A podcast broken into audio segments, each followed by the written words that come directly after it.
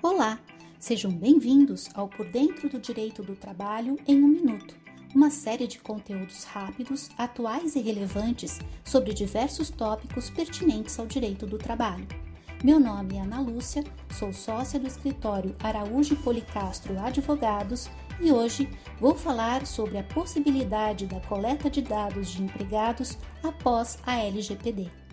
De acordo com a LGPD, a coleta de dados deverá se ater, dentre outros, ao mínimo necessário para atender à finalidade pretendida.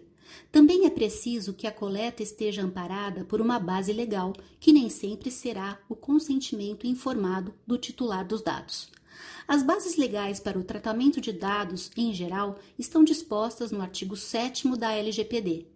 No caso de dados sensíveis, o artigo 11 da LGPD informa as hipóteses que legitimam a coleta. A coleta dos dados necessários para a contratação de empregados é possível e encontra respaldo no inciso 5 do artigo 7 da LGPD, a chamada execução de contrato, que autoriza a coleta de dados, inclusive na fase pré-contratual. Contudo, informações relacionadas à saúde e mesmo ao exame admissional deverão ser tratados como dados sensíveis, com todas as cautelas inerentes com base na linha B do inciso 2 do artigo 11 da lei.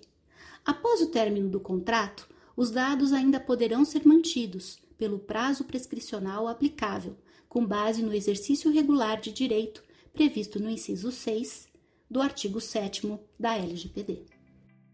Muito obrigada pelo seu tempo e não deixe de conferir nossos outros conteúdos.